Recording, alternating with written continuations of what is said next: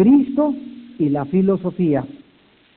En Colosenses 2, versículos del 8 al 10, encontramos estas palabras. Mirad que nadie os engañe por medio de filosofías y huecas sutilezas según las tradiciones de los hombres, conforme a los rudimentos del mundo y no según Cristo. Porque en Él habita corporalmente toda la plenitud de la deidad. Y vosotros estáis completos en Él, que es la cabeza de todo principado y potestad. Cuando Jesucristo declaró en Juan 8:12, yo soy la luz del mundo, hizo una de las aseveraciones y afirmó una de las verdades absolutas más penetrantes que cualquier ser humano haya podido pronunciar durante toda su vida. Cuando Jesús dice, yo soy la luz del mundo, está diciéndonos que fuera de Él todos están en tinieblas. Está diciéndonos que fuera de Él no hay absolutamente ninguna luz. Está diciéndonos que si tú no tienes a Él en tu corazón, tú estás en tinieblas, vives en tinieblas, vienes de las tinieblas, acabarás en las tinieblas, porque no sabes a dónde te llevarán las tinieblas. Hace algunos años hubo un terrible accidente cuando un carro lleno como de seis jóvenes atravesó unas vías del tren cuando el tren pasaba y fueron muertos inmediatamente los seis muchachos. Se llevó a cabo un juicio para determinar responsabilidades y el juez de la corte le mandó a hablar al vigilante que se encontraba exactamente en el crucero del tren y le preguntó, oiga, ¿usted cuando pasó el tren tenía su linterna? Y contestó el vigilante, sí, su señoría, efectivamente tenía mi linterna en esa noche. Entonces el juez lo despidió y el vigilante pues iba saliendo del juzgado todo así eh, tranquilo y gracias a Dios y comenzó a decirse a sí mismo, qué bueno que el juez no me preguntó si la linterna tenía luz. Y nosotros somos exactamente como este vigilante. Cuídate que la luz que tú tengas en tu vida no sean tinieblas. Cristo contó una parábola de las vírgenes que traían lámparas todas, pero las lámparas no tenían aceite, y el aceite en la Biblia es un símbolo del Espíritu de Dios. Tú puedes ser una persona con la Biblia debajo del brazo, puedes tener la Biblia ahí en tu casa abierta, sin embargo, tu vida estar en totales tinieblas. Dios nos ha llamado a que tengamos cuidado cuando nos convertimos en maestros o en dirigentes de nuestros hijos, de alumnos o de personas a nuestro alrededor. Hay padres que en su casa le dicen a, los hijos, vamos a tener el devocional, Cristo es la luz, y los hijos ven que los padres van por otro camino. Les dicen una cosa, pero sus caminos son diferentes a lo que ellos están enseñando. Cuídate que no haya tinieblas dentro de tu vida porque entonces vas a ser exactamente como un grupo de religiosos en Mateo capítulo 23 a quienes Jesucristo dirigió las más severas admoniciones. A este grupo de líderes religiosos, en Mateo 23, versículo 13, Cristo les dijo, mas hay de vosotros, escribas y fariseos hipócritas, porque cerráis el reino de los cielos delante de los hombres, pues ni entráis vosotros ni dejáis entrar a los que están entrando. Cuando nosotros no tenemos en nuestra vida luz y queremos tratar de ser ejemplo o dirigir o exhortar a otra persona, nos estamos convirtiendo exactamente como los fariseos. Ni siquiera nuestra vida tiene un destino, no tenemos un propósito, no tenemos significado, no podemos esperar que los que vengan atrás puedan seguirnos. Porque si en tu casa tú no eres como la madre, la luz de tus hijos, o como la abuela, la luz de tus nietos, o si no hay luz en tu vida y no conoces la verdad, no puedes llegar a nadie a ningún lado. En el versículo 16, Cristo les dice, hay de vosotros guías ciegos. Versículo 17, insensatos y ciegos. Versículo 19, necios y ciegos. Versículo 24, guías de ciegos. Versículo 26, fariseo ciego. Cristo les está llamando a estas personas, ustedes no tienen luz. Y esta admonición va dirigida a todos aquellos en la historia que han tratado de creerse que ellos son los Mesías, a los gurús ciegos. Carlos Marx, ciego. Frederick Nietzsche, ciego. Carlos Darwin, ciego. Sigmund Freud, ciegos. Todos los líderes, todos los personajes, todos los científicos que han tratado o han asumido que ellos pueden tener y llevar a la humanidad a un punto han sido ciegos a la luz de la Biblia.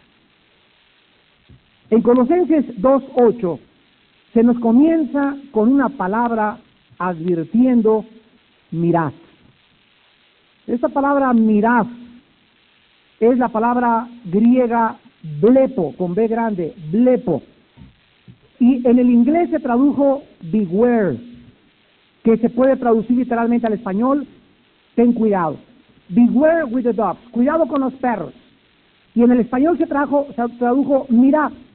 ¿Por qué? Porque la palabra blepo en el griego significa tener cuidado de cómo percibimos las cosas que nos rodean.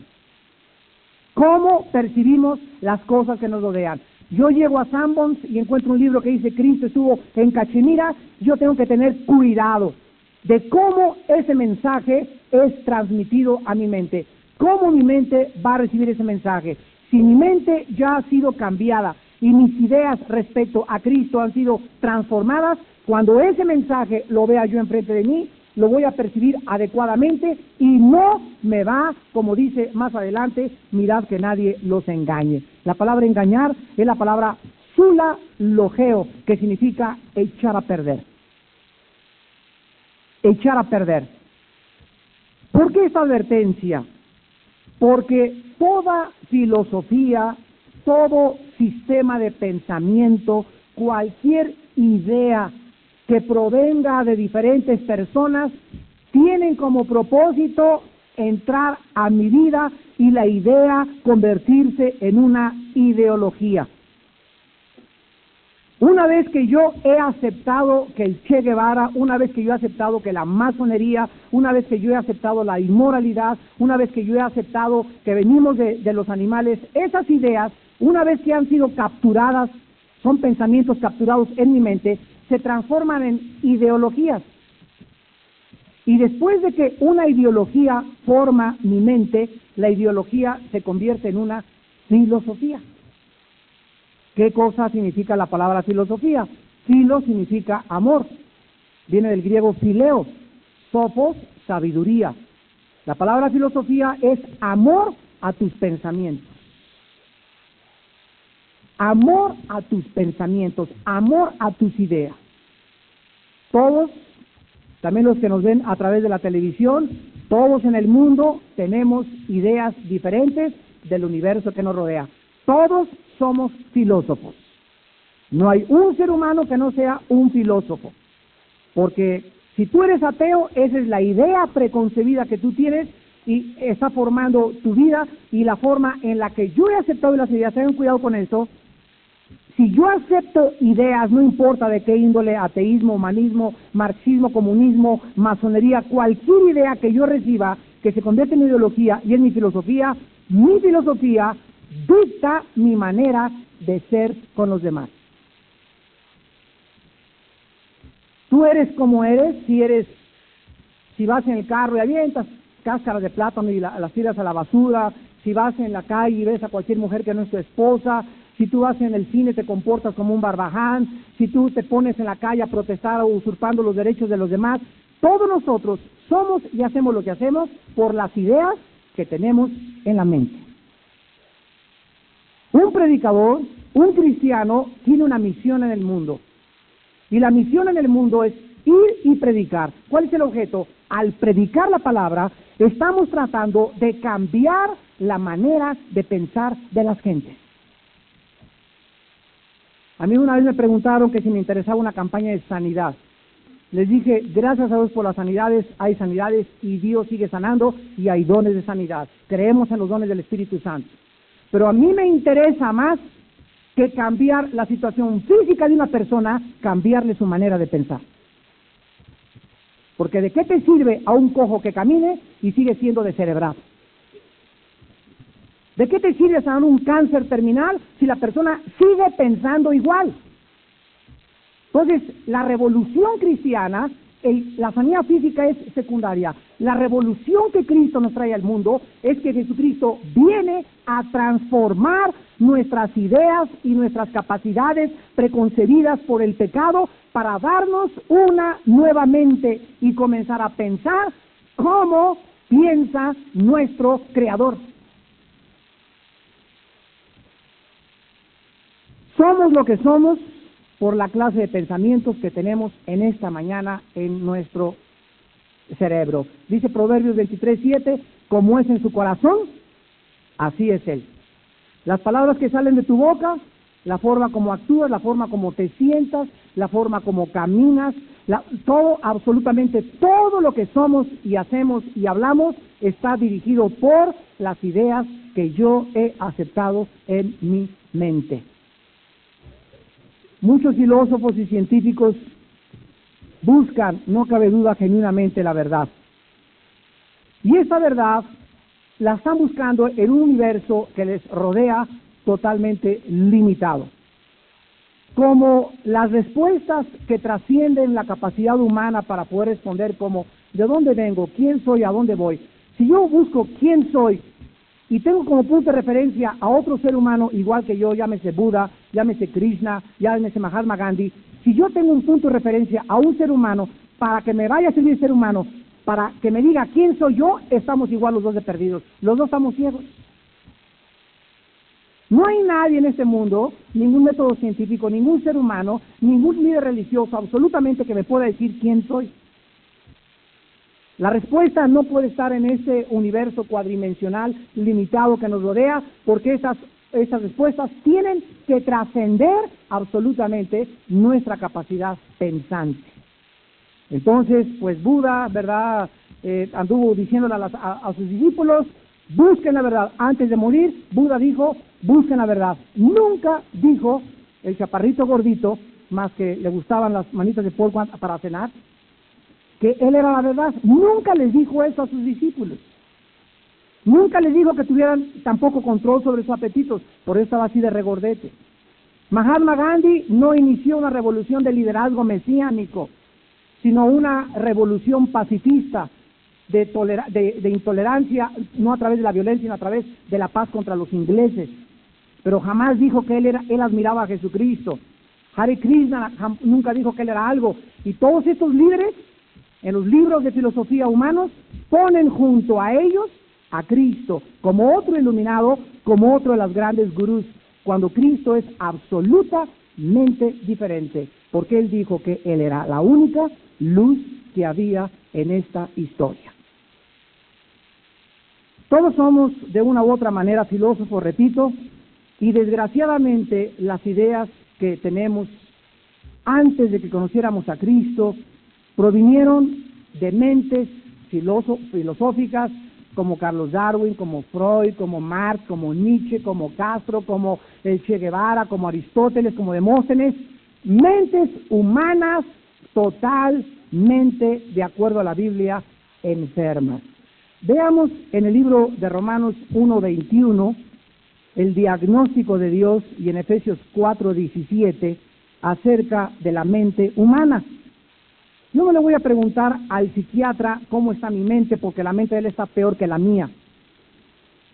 Vuelvo a repetir, quiero que entiendan y tengan, y tengan un cuadro y sean, seamos lógicos en nuestra manera de pensar. Yo no voy a buscar un punto de referencia a otra persona igual que yo, porque los dos somos seres humanos. Ahora, el diagnóstico que la Biblia nos da respecto a la mente humana Nadie se lo pudo haber imaginado.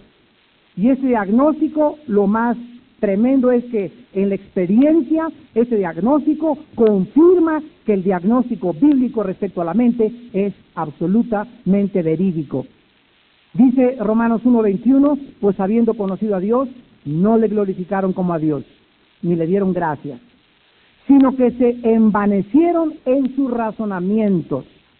La Biblia dice en primer lugar que las mentes de los pensadores humanos son mentes envanecidas. ¿Qué significa envanecidas? Que ellos creen que saben algo sin saber lo que saben como lo deberían de saber. Profesando ser sabios, se convierten en necios. Cuando en la televisión se para una persona a discutir con otra persona acerca de religión, sin saber de religión, está haciendo ridículo. Si yo me pongo con un matemático a discutir logaritmos y cálculo diferencial y no sé ni álgebra, hago el ridículo. Cuando una persona quiere abordar un terreno o un campo sin conocer o dominar ese campo, lo único que haces es hacerte el tonto públicamente. Pues nadie, ¿verdad?, se atrevería a, pisar terrenos que no conoce, pero los seres humanos, de acuerdo a la Biblia, han invadido el campo científico y el campo espiritual y diciendo que ellos saben realmente y que pueden traer a la humanidad a las respuestas finales de la verdad. Están amanecidos. Y dice la Biblia, y el necio corazón, el corazón es el centro de nuestro ego en la Biblia, no es este órgano que late todos los días, mi sangre, es el centro de mi personalidad, el centro de mis pensamientos, ese es el corazón. Por eso dice la Biblia en Proverbios 4, sobre todas las cosas, guarda el centro de tus ideas, el centro de donde salen tus pensamientos, el centro de tus acciones, todo lo que haces y todo lo que dices es por lo que tú tienes en tu corazón. Ese corazón, de acuerdo a la Biblia, está como en tinieblas. Totalmente en tinieblas. Veamos ahora Efesios capítulo 4. En tinieblas. Esto nos va a ayudar a entender por qué la Biblia nos manda, cuídense de las filosofías humanas. Tenemos que comprender el porqué de esta advertencia. Dice Efesios 4, 17. Esto pues digo y requiero en el Señor. Nos está hablando a los cristianos que ya no andemos, la palabra andar significa normar nuestra conducta, que ya no caminemos, que ya no pensemos como quien, como los otros gentiles, o sea, como la gente de donde salimos, como la gente que está a nuestro alrededor, nuestra familia, cuñados, tías, maestros de escuela, nuestros hijos, la gente alrededor, andan en la vanidad de su mente. La palabra vanidad es la palabra griega que significa hueco o vacío. Escuchen ustedes las conversaciones en VIPs de tres señoras. Ahora es si ya rentaron el video de solo para hombres. O acabo de regresar, ¿ves? De Colorado Springs, si fue alguien a esquiar, ¿ves, Chuli? Y mira, ya viste mi reloj Omega que me compró mi esposo. ¿Y tú vas a ir en Navidad? No, vamos, fíjate que esquí tengo. ¿Y ustedes a dónde? A Juanacatán de las Manzanas, yo les contado. Y los hombres los oyes platicar, un hombre anoche me fui con mi secretaria, ese es mi compadre, macho, parrandero, como el jugador como yo, y echando porras y hablando de con quién se fueron, de adulterios, de fornicaciones. Las mentes de los seres humanos están huecas.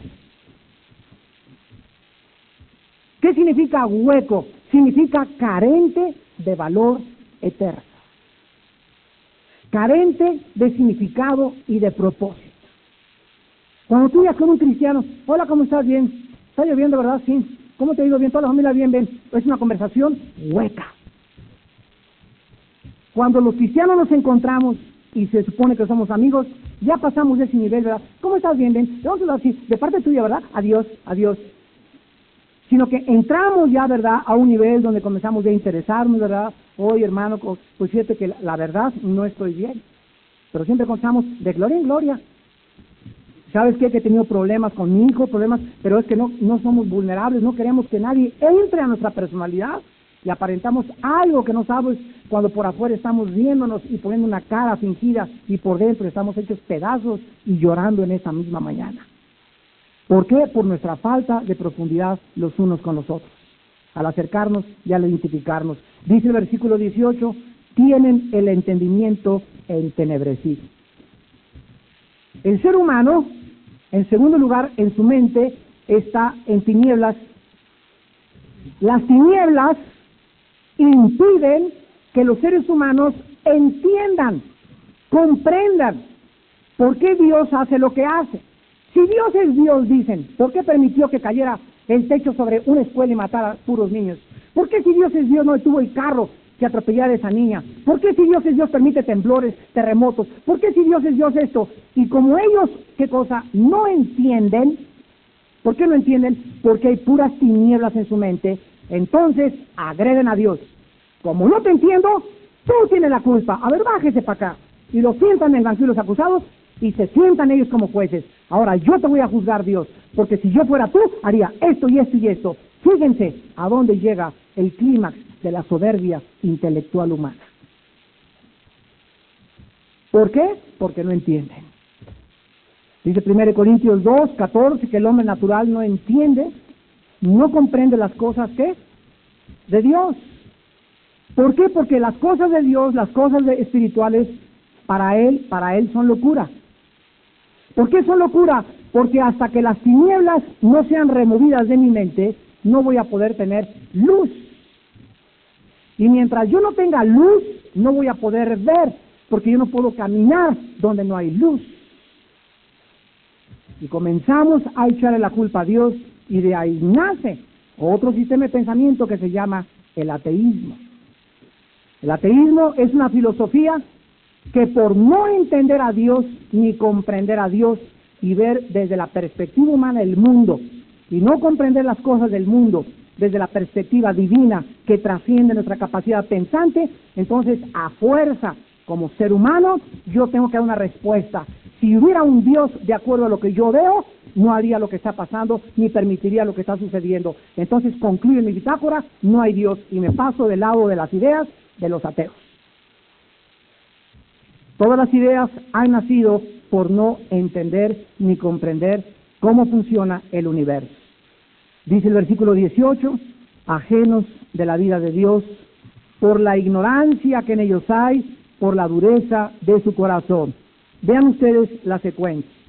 La vanidad de la mente, tinieblas en el corazón, lejos de Dios, ignorantes, endurecidos, versículo 19, y esto lleva a los seres humanos a perder toda sensibilidad. Y mientras más maldad haya en el mundo, mientras más telenovelas, mientras más películas violentas, mientras más degradación, más insensibles nos convertiremos al grado que los niños se están manifestando y convirtiéndose en el termómetro de nuestra sociedad y los niños nos están diciendo ahora nosotros somos los que estamos más insensibles que Al Capone, que Dillinger y que el mismo Nerón, rey de Roma. Ahora nosotros matamos con la sangre fría que mató Nerón, con la diferencia que tengo ocho años de edad. ¿Qué está pasando? ¿A dónde llega la humanidad al entrar al milenio que vamos a entrar? La insensibilidad lleva a, dice el versículo 19, a la lascivia. Vean ustedes, el resultado de la situación en la que el mundo está, pongan atención, es siempre, siempre, siempre la inmoralidad. Señores historiadores que en esta mañana nos acompañan, señores sociólogos que nos acompañan, que están viendo la televisión a través de esta conferencia, recuerden ustedes, sociólogos, psicólogos, historiadores, antropólogos, recuerden ustedes que los cuatro imperios más grandes de la historia, Babilonia, los medos persas, los griegos y los romanos, no sucumbieron por la economía, por la inflación, por el poder militar. Los cuatro imperios sucumbieron por la inmoralidad. ¿Qué derrumbó a Roma? La inmoralidad. La inmoralidad en la Biblia es como el termómetro del ser humano. Nosotros aquí, por tener tinieblas en la mente, a ver, señor Francis Richelieu, premio Nobel de, de Ciencia, a ver, ya será premio Nobel de la Paz. Y no importa que esas personas hayan sido asesinos y hayan matado y no estén arrepentidos, no importa que esa persona sea un homosexual o sea una lesbiana, el mundo les recompensa, no importa que Michael Jackson después de recibir el Grammy y los premios ante el mundo y aplaudirlo el rey del pop, no importa que ese muchacho en la noche se acueste con niños menores de edad, eso no le importa al mundo. Así de degradados estamos. Después de Hitler, el asesino más grande de la historia es Yasser Arafat, el líder de la Organización de los Palestinos, que trata ahora de levantar una bandera blanca y le dan el premio de la paz. No faltaba que le dieran a Hitler el premio de Disneylandia. Miren a dónde hemos llegado. Miren a dónde hemos llegado. Yo quiero desafiarlos a ustedes, quiero despertarlos. Que volvamos otra vez a nuestra conciencia y nos demos cuenta que como el cuento es famoso de la rana, que tomas una rana y la metes en una olla, en una estufa y calientas el agua y la rana, en lugar de saltar cuando el agua comienza a hervir, la rana ahí se queda porque la temperatura de la sangre de la rana se adapta a la temperatura del agua y se muere hervida dentro de la olla. Y nosotros está subiendo la temperatura y subiendo la inmoralidad y subiendo la inmoralidad y nos estamos adaptando como las ranas a la nueva moral, a la nueva sociedad, a las nuevas leyes sin que nos demos cuenta que estamos hirviendo y el mundo está ya así y los síntomas por todos lados, los niños matando y esto sucediendo y estamos totalmente en Babilonia todavía. Esa es la razón de la exhortación bíblica en Romanos 12.2 a que renovemos nuestra mente. No se conformen, Romanos 12.2, no permitan que el mundo los moldee, no aceptes las ideas del mundo, todas las ideas de la historia, de la filosofía, todo absolutamente viene de un sistema de pensamiento contrario, antagónico a Dios. Los cuatro más grandes hombres de este siglo, Carlos Darwin, Sigmund Freud, Friedrich Nietzsche y Carlos Marx, son los cuatro hombres que más han influido con sus ideas y las ideas de estos cuatro hombres fueron anticristianas 100%. Los cuatro fueron ateos. Y la filosofía de Marx sigue gobernando partes del mundo. La, la psicología de Freud sigue gobernando universidades. La, el, método socialista de Carlos Marx sigue predominando. Darwin, ni, ni, ni para qué repetirlo, la mayor parte de las universidades del mundo aceptan que venimos de la evolución. ¿Por qué aceptan que venimos de los animales? Porque, repito, no tienen respuestas, no se encuentran en este mundo las respuestas. Entonces tienen que dar respuestas a fuerza a la humanidad, a sus alumnos, y tienen que inventar que como no hay nada que nos dé una respuesta, venimos de los animales porque nos parecemos a Chita. Mira, esta tu abuelita camina como Chita.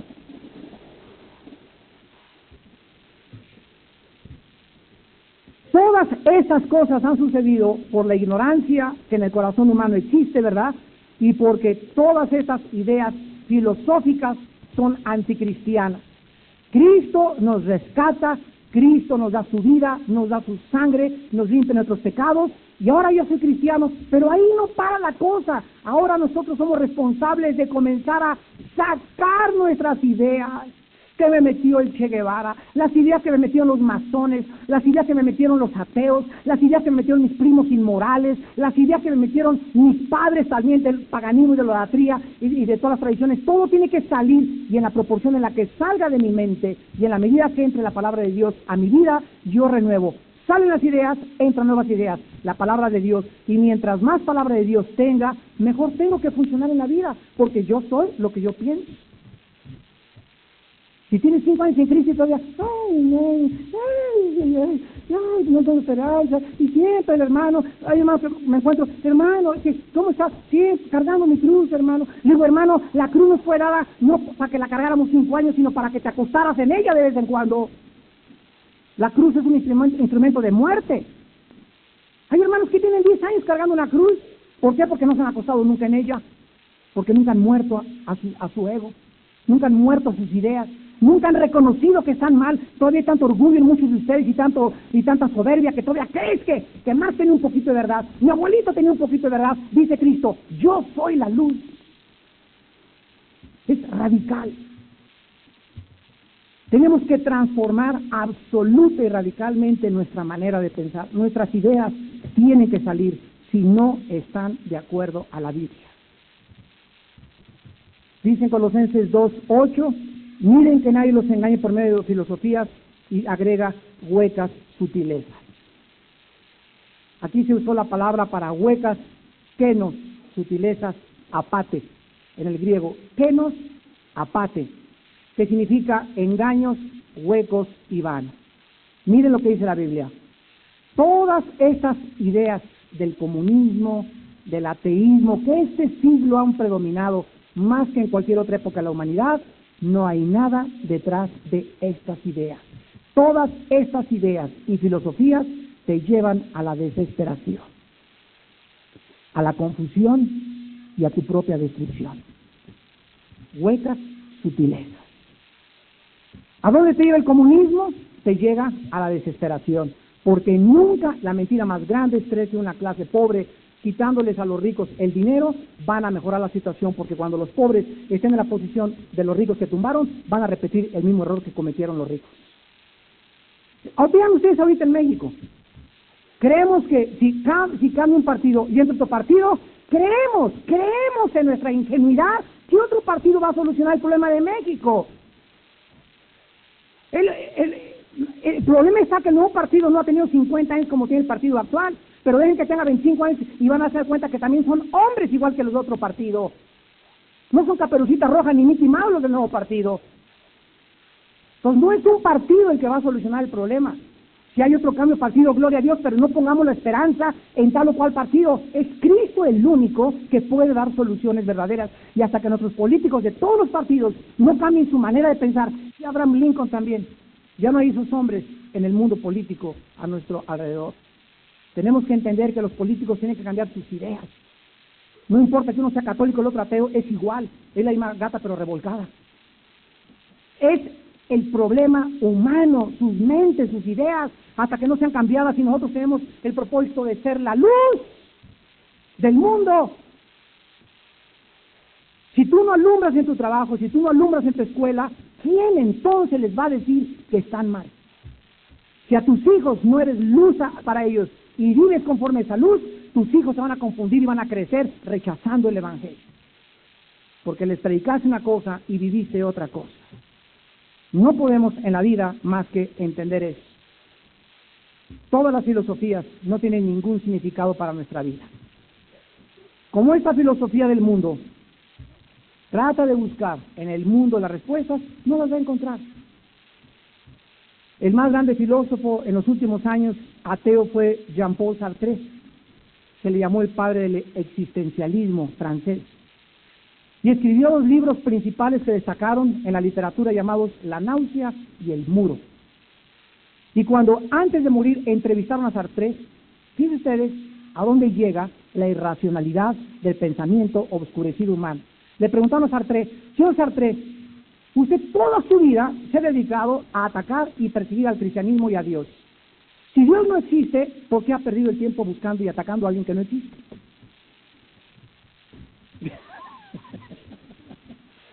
¿Te imaginas gastarme 30 años o 40 años de mi vida estar, y no existe Dios, y no existe Dios, y no existe Dios cuando eh, Dios, si no existe entonces voy a enfocar mi vida, mis talentos, mis potencialidades hacia otra dirección, no voy a pasar mi vida combatiendo algo que no existe. Y él declaró, toda mi vida me he pasado buscando a Dios, pero he llegado a la conclusión de que, no, eso es lo que dijo Sartre, no hay respuestas en la filosofía. Por eso escribí el libro La náusea. Y ahí en la náusea dice, todo para mí, desde, mi, desde, mi, la, desde la manera como yo percibo mis ideas, el mundo, el mundo es una náusea. Y en el libro del muro, dice Sartre, yo pienso en, ese, en esa novela que llego a una barda o como una muralla grandísima en la que me estrello y ya no puedo, quiero, quiero saber qué hay después del otro lado, o sea, eh, quiero saber de qué hay más allá, eh, si, hay, si hay muerte, a dónde van las almas, si hay un Dios, quién es ese Dios. Y llego a ese muro, dice Sartre, y me estrello, y ahí me desespero. Por eso se le llamó el filósofo de la desesperación. Huecas sutilezas. ¿A dónde nos lleva la psicología? Freud comenzó a hacer exámenes de histeria con sus pacientes y en la noche decía a su propia esposa que se levantaba gritando, empapado en sudor Sigmund Freud, el que quería meterse a la mente humana que acabó casi loco el mismo. ¿Por qué? Porque no pudo penetrar a la mente, dice 1 Corintios eh, dos, ¿quién de los hombres conoce las cosas del hombre, sino el espíritu del hombre que es en él? ¿Cuál es el problema de Freud? El problema de Freud es este, no es que haya investigado la mente, gracias a Dios por personas que son sinceras y que se meten a investigar la mente. El problema de Freud es que él quiso investigar la mente sin tomar en cuenta a Dios. Profesando ser sabio se hizo necio y Dios lo enloqueció porque Dios enloquece los pensamientos de los sabios porque son vanos. Y acabó loco Freud, totalmente desquiciado, porque no quiso creer que Dios y comenzó a atacar el cristianismo. Nadie en este mundo nos puede dar respuestas porque esa información trasciende el pensamiento humano. Veamos algunos ejemplos en el libro de Juan, capítulo 3, Evangelio de Juan. Capítulo 3, versículo 31 al 32. A ver qué dice la Biblia. Dice Juan 3, 31, el que de arriba viene es sobre todo. El que es de la tierra es terrenal, eso es lógico, y cosas terrenales habla. El que viene del cielo es sobre todos, y lo que vio y oyó, no de Buda, ni de Sartre, ni de Aristóteles, ni de Demóstenes, todos los pensadores han oído y han sido influenciados por ideas y pensamientos humanos. Cristo, lo que oyó arriba en el cielo, de su Padre, del Creador del universo, fue lo que bajó a este mundo a comunicarnos y cuando Jesús comenzó a abrir la boca, las ideas de Cristo eran ideas que no habían jamás nadie experimentado. Y eso que vino después de la época de oro de la filosofía, 250 años antes que él. Cuando Cristo comenzó a hablar, la gente se comenzó a asombrar y decían, no es posible tanta sabiduría. Era tan grande la grandeza de Cristo y el poder de Cristo, la autoridad de Cristo, que la única forma de poder callarlo y no queremos más que nos alumbres era crucificándolo y asesinándolo como un criminal vulgar y descargando el odio que la humanidad tiene, el odio que tenemos contra la luz.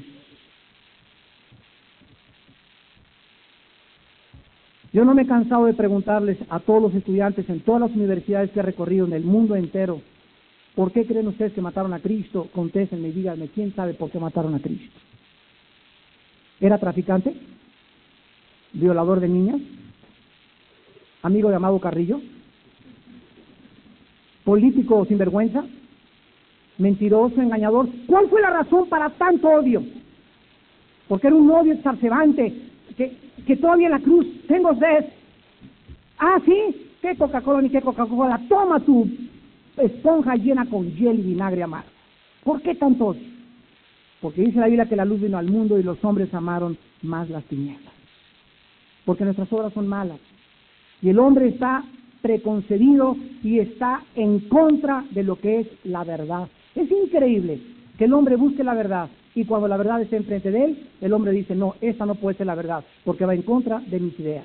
¿Saben ustedes por qué el hombre piensa así? Porque el hombre camina en un camino donde al conocer la verdad, nunca se imaginó que la verdad no es una esencia ni es algo intangible. La verdad es un ser que se llama Jesús.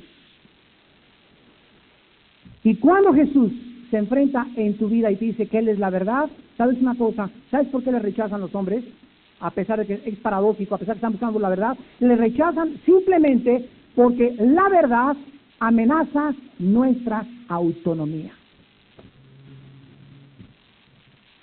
¿Qué les quiero decir? Que estamos acostumbrados a, nosotros poner las leyes, una persona autónoma es la que yo soy, no hay más que Dios, nadie me va a decir lo que yo voy a hacer, y aparece un ser en mi vida que me dice, ¿sabes una cosa? Te vas a desprogramar, te vas a sacar ese disco duro que te metieron y lo vas a tirar a la basura. Vas a, funcionar de otra manera, vas a caminar en otra dirección. Quiero que ahora me sigas. Y cuando Jesús nos dice, sígueme, me está diciendo, sígueme por el camino contrario al que mi vida llevaba antes de conocer. Si tu vida no va en sentido contrario a la vida que llevabas antes de ser cristiano, es mentira que te has convertido. La conversión es una media vuelta y caminar en sentido opuesto a la vida que antes llevábamos. Ya no pienso como pienso, de la familia, mi moral es diferente, mis metas son diferentes, ahora en mis negocios hay honestidad porque mis ideas ya cambiaron, ya salió de mí la filosofía el que no tranza no avanza. Ahora pienso diferente, ahora le soy fiel a mi esposa, ahora le soy fiel a mi esposo, ahora tengo otros propósitos, ahora esto tengo que transmitirlo y tengo que los pocos días de mi vida que me quedan dedicarlos a la obra más grande y al proyecto más sublime que pueda un hombre dedicar su vida, conocer y buscar a Dios. Y ahora sí puedo yo encontrar y sí puedo conocer a Dios porque Jesús dijo, nadie conoce al Padre sino al Hijo y aquel a quien el Hijo se lo quiera revelar. Y todos los que tenemos a Jesús en nuestra vida, tenemos el camino pavimentado al lugar santísimo, a la misma presencia, al trono de la gracia de Dios, porque es Jesús nuestro precursor, el que atravesó el velo y convirtió nuestra esperanza en un fortísimo consuelo como el ancla de nuestra alma.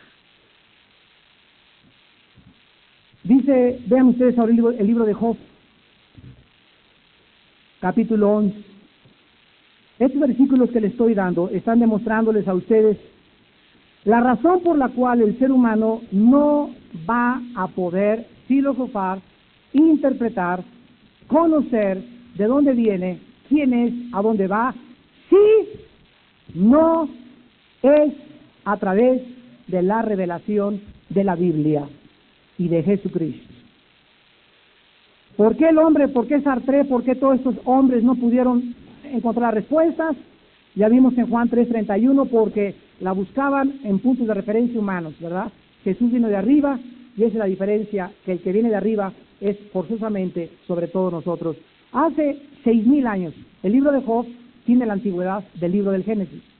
El libro de Job es, junto con Génesis, el más antiguo de toda la Biblia.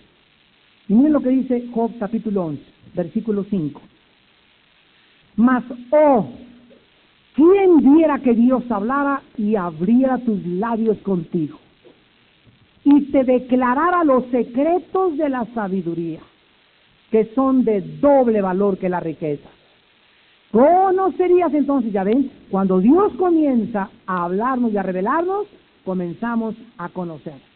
Comenzamos a percibir las cosas con otro lente. ¿Conocerías entonces que Dios te ha castigado menos de lo que tu iniquidad merece? ¿Descubrirás tú los secretos de Dios? ¿Cuál es la respuesta?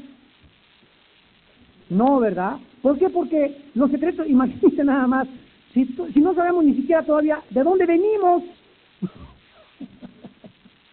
y seguimos insistiendo que venimos de los animales, si ni siquiera hemos podido trascender el universo y el sistema solar que vivimos, si no hemos podido descubrir los secretos de la sangre, los secretos del virus, no hemos podido inventar la vacuna contra el SIDA, ¿quieres descubrir los secretos de Dios? ¿Llegarás tú a la perfección del poderoso? ¿Es más alta que los cielos? ¿Qué harás? ¿Es más profunda que el Sheol?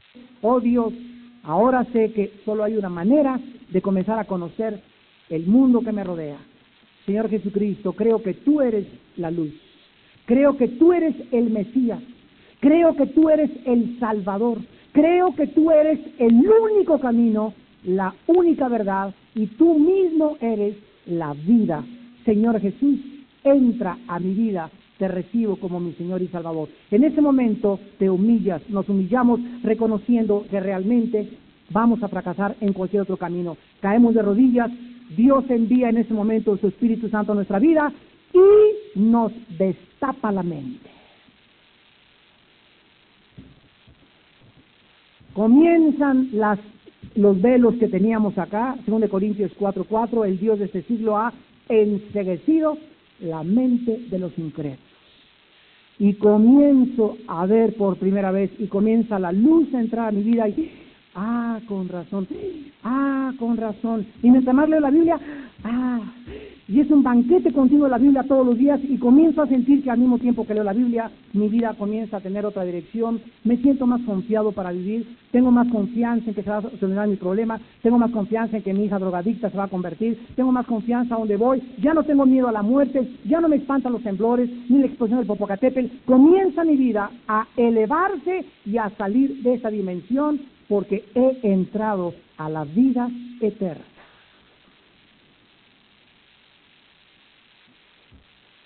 Dice Job 28, versículos 12 y 13. Mas ¿dónde se hallará la sabiduría? ¿Dónde está el lugar de la inteligencia? No conoce su valor el hombre, ni se halla en la tierra de los vivientes. No hay nadie aquí en este mundo que te pueda revelar la sabiduría. Porque dice Colosenses 2.3, en Cristo están escondidos todos los tesoros de la sabiduría y del conocimiento. Vayamos al Evangelio de Juan y acabemos diciendo estos pensamientos. El ser humano ya debe dejar de escuchar a los filósofos humanos, tú que nos ves por la televisión también, ya deja de tener como ídolo al Che Guevara y a Carlos Marx y a cualquier ser humano, necesitamos escuchar verdades absolutas. El mundo necesita escuchar verdades tangibles que provengan de la única verdad que existe y en quien están escondidos todos los secretos de la sabiduría y del conocimiento. En el Evangelio de Juan, capítulo 7, versículos 28 y 29, escucha las palabras del Hijo de Dios. Juan 7, 28 y 29. Dice Cristo, Jesús enseñando en el templo alzó la voz y dijo, a mí me conocéis y sabéis de dónde soy, y no he venido de mí mismo, pero el que me envió es verdadero, a quien vosotros no conocéis, porque yo le conozco, porque de él procedo y él me envió. No hay nadie jamás en la historia que haya dicho y pronunciado y declarado estas palabras tan excelsas, tan profundas de decir, yo sé de dónde vengo y el que me envió es el verdadero. Y por eso ustedes no me conocen, porque para que me conozcan a mí tenían que conocer quién me envió. Dice ahí mismo en Juan 8, del 12 al 14, Juan 8, del 12 al 14, otra vez Jesús les habló diciendo, yo soy la luz del mundo. El que me sigue no andará en tinieblas, sino que tendrá la luz de la vida. Entonces los fariseos le dijeron, tú das testimonio acerca de ti mismo, tu testimonio no es verdadero.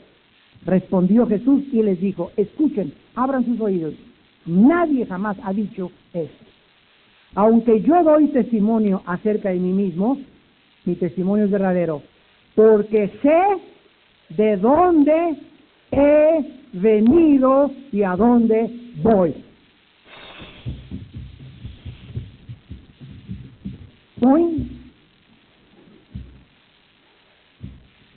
Todas las religiones y todas las filosofías andan en búsqueda de esa respuesta. Todas. ¿De dónde venimos? ¿Quiénes somos? ¿Y a dónde nos dirigimos? Yo no puedo, es imposible, rompería las leyes de la lógica, creer que voy a algún lugar sin saber primero quién soy. Porque si todavía tengo en mi mente que vengo del chango y que soy animal, no tengo absolutamente ninguna dignidad en mi vida, ni para dictar leyes, ni para legislar la moral, ni para dar ejemplo, porque no sé ni siquiera quién soy. Si no sé quién soy, menos voy a saber de dónde vengo. Entonces, para poder saber a dónde voy, necesito saber primero de dónde vengo. Enseguida tengo que saber quién soy. Y cuando yo ya sé de dónde vengo y quién soy, tengo absoluta seguridad a dónde me dirijo. Jesús dijo, y es la única persona en el mundo que lo ha dicho, yo sé de dónde he venido y a dónde voy. Buda antes de morir dijo, busquen la verdad. Mahatma Gandhi jamás dijo que él era la verdad. Tráeme el héroe, el filósofo, el líder religioso, el que tú quieras. Krishna, Moisés, el Eferrier de la Gran Fraternidad Universal, al masón que quieras, Garo 33, tráeme al que quieras. Nadie ha hablado como Jesús. Y nadie ha dicho las palabras que él dijo en Juan capítulo 14. Y aquí terminamos. Dice Juan 14, versículos del 9 al 10. Sí, Juan 14, del 8 al 10, perdón. Felipe le dijo, Señor, muéstranos al Padre, o sea, mira, dinos, ahí está Diosito ya, y nos basta. Qué fácil, ¿no? Jesús les contesta, escucha, tanto tiempo hace que estoy con ustedes y no me has conocido, Felipe, Filipín. El que me ha visto a mí, ha visto al Padre. ¿Cómo pues dices tú, muéstranos al Padre? ¿No crees que yo soy en el Padre y el Padre en mí? Las palabras que yo os hablo, no las hablo por mi propia cuenta, tampoco nadie ha dicho que Él habla por su propia, eh, por su propia cuenta. Todos los líderes que han aparecido en el mundo han querido que se les dé algo de gloria y crédito. Y Jesús dice, quiero que sepan, todos ustedes están en este mundo, lo que yo les estoy hablando, a mí no me da la gloria, ni siquiera venía, venía a glorificar a su Padre. Las sanidades que hizo Jesús no las hizo Él, las hizo el Padre a través de Él. Cristo no echó nunca un demonio, el que los echaba era el Espíritu Santo a través de Él. Él se despojó de sus prerrogativas y bajó al mundo y se humilló, se humilló para darnos a entender y que nosotros comprendiésemos, para terminar esta mañana, que entendiésemos que el camino, el camino de la vida, el camino de la felicidad es comenzar a morir a nosotros mismos.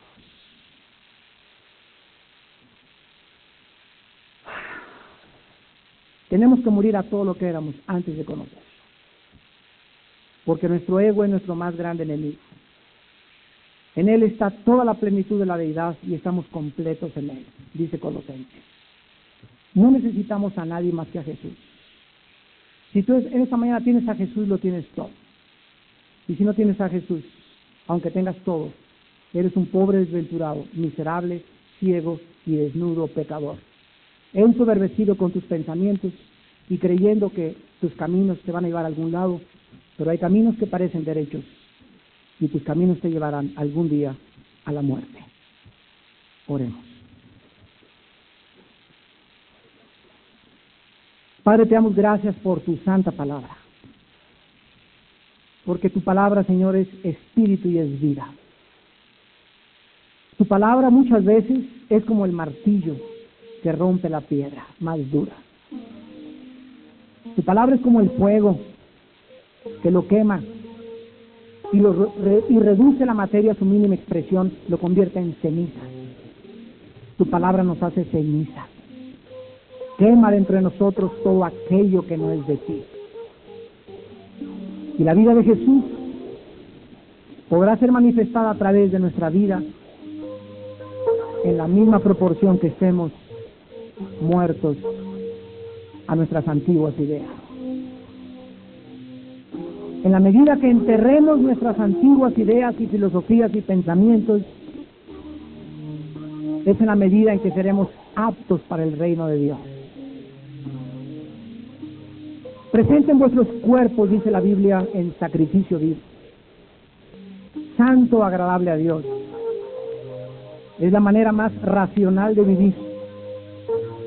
Si tanto tiempo vivimos para nosotros antes de conocer a Jesús, ahora que le conocemos, ya nadie vive para sí mismo.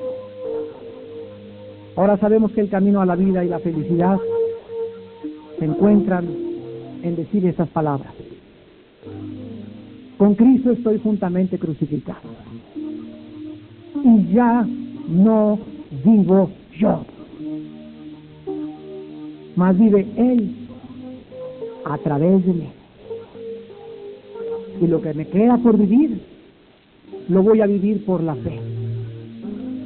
En el Hijo de Dios, que se entregó y me amó hasta la muerte.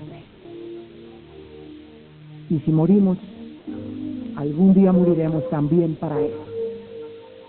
Porque de Él somos, en Él existimos, por Él nos movemos y gracias a su sangre tenemos la vida eterna.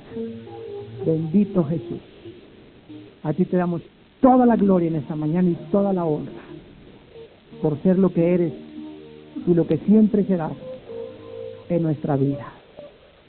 En tu nombre santo, bendito Salvador. Amén.